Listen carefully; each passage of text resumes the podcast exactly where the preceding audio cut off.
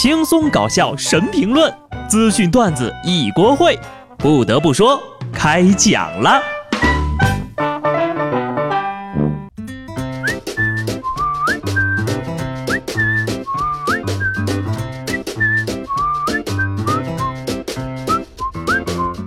Hello，听众朋友们，大家好，这里是有趣的。不得不说，我是机智的小布。我个人认为啊，工作日最难熬的一天是礼拜一、周二、Wednesday、星期四、Friday。反正呀，每天都很难熬，就想着放假。哎，大家都知道了吧？五一放假了四天哈，虽然还是只放一天的配方，但是呢，连着放四天也不错哈，好歹能够连着休一波。但小长假刚一出，这糟心事儿就来了。原本呢，还打算仗着胆子大放上七天假的我，直接让飙升的机票价格给按在了原地。数据显示，五一假期调整消息一发布呢，前往重庆、成都、昆明等热门旅游地的机票搜索量环比上周暴增了七倍呀！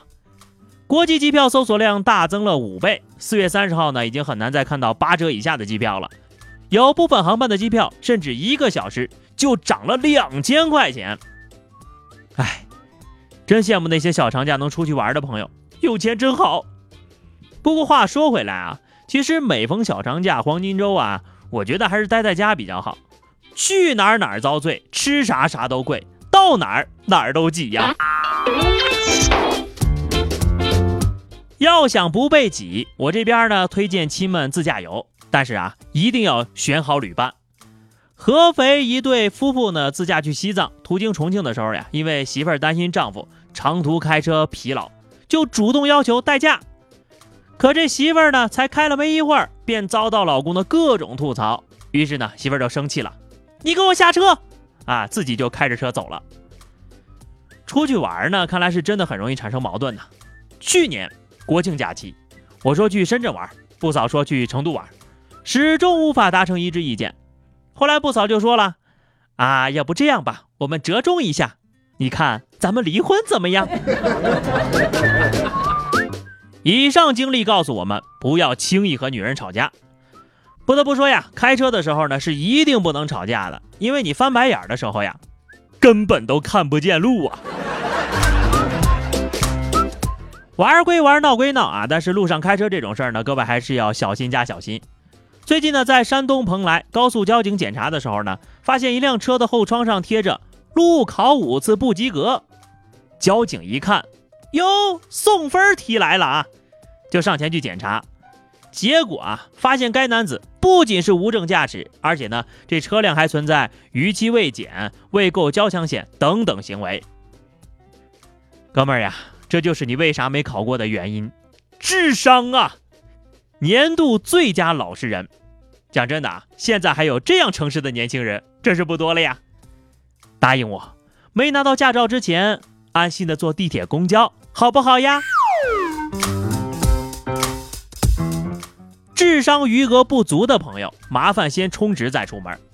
在黑龙江双鸭山，一男子老王连夜放了三把火，把三个小区的住宅都给点了。据他交代呀，一年前呢，跟朋友老李撸串儿。这老李没买单就走了，老王就一直耿耿于怀。于是呢，这次喝完酒，借着酒劲儿就想对老李进行报复。不过不凑巧的是，被烧的那三家都不是老李他们家呀。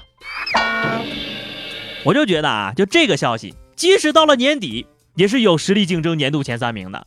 沙雕指数满天星啊，三把火啊，愣是没点对地方。看来你这朋友处的也不咋地呀，小心眼的人我见过，没见过这心眼啊又坏又小的。难不成撸串的时候，你这喝的酒都进了胃里，水进脑子里了？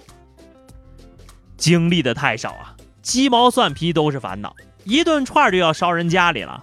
你说你一大男的，就这么一点心胸，请问你怎么才能成大事呢？不得不说，其实通往成功的路呀并不难，只要你坚持下去，就会发现你走偏了。说的恐怕呀就是这位了。前不久呢，贵阳警方抓获了一名入室盗窃的嫌疑犯。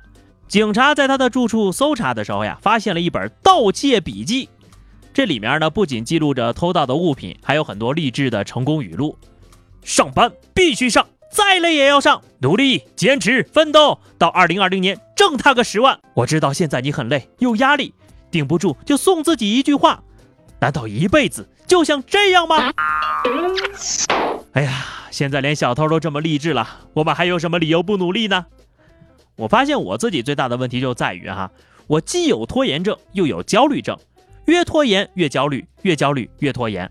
哎，生活已经够让人焦虑的了，这天气还不让人省心。这年头啊，这春天就跟渣男似的，一会儿冷一会儿热，今天是冷的冒汗，明天就冷的肝颤。出去走上一圈，春夏秋冬穿啥衣服的都有。由于天气紊乱呢，这购物同样也出现了紊乱。据说呀，在过去的三天时间，浙江人买的电风扇增长了百分之一百五，而暖宝宝增长了百分之七十六。左手买沙滩裤，右手买秋裤。至于明天要穿什么，我建议各位还是多做几手准备吧。时而时尚明快的春装，时而猝不及防的冬装，不知道这薛定谔的天气到底啥时候结束啊？天气不好也还罢了，听那专家说，连肥宅快乐水也不能喝了，我更慌了。美国心脏协会期刊呢发布的最新研究表明，每天喝两杯以上的含糖饮料或会带来早死的风险，女性风险更高，比男性高两倍都多呢。样本显示呀，高糖饮料主要引起的是心血管疾病、结肠癌以及乳腺癌，是导致早死的主要原因。研究还说了。目前我们每日平均摄入的糖量远高于人体正常的所需糖量，达到后者的两到三倍呀！吓得我又赶紧喝两口可乐压压惊。毕竟留给我的时间也不多了。晚上呢，大家也尽量不要一个人出门，真的太危险了。满大街的烧烤串串加甜点，没人劝阻啊，根本禁不住诱惑，随便进一家就要胖好几斤呢。算了算了啊，还是该吃吃该喝喝啊！生命在于宽度而不是长度。虽然呢都是跟吃的较劲儿，你看看人下面这位老哥，明显就聪明了许多呀。黑龙江的王大姐是一个面摊老板，她说呢与自己爱人的老陈相识是因为面结缘。老陈呢有天早上来到这个面摊呀，早上吃了五碗面，中午吃了两碗面，晚上又吃了一碗面。这王大姐呀就懂了他的意思，于是呢开始交往结婚。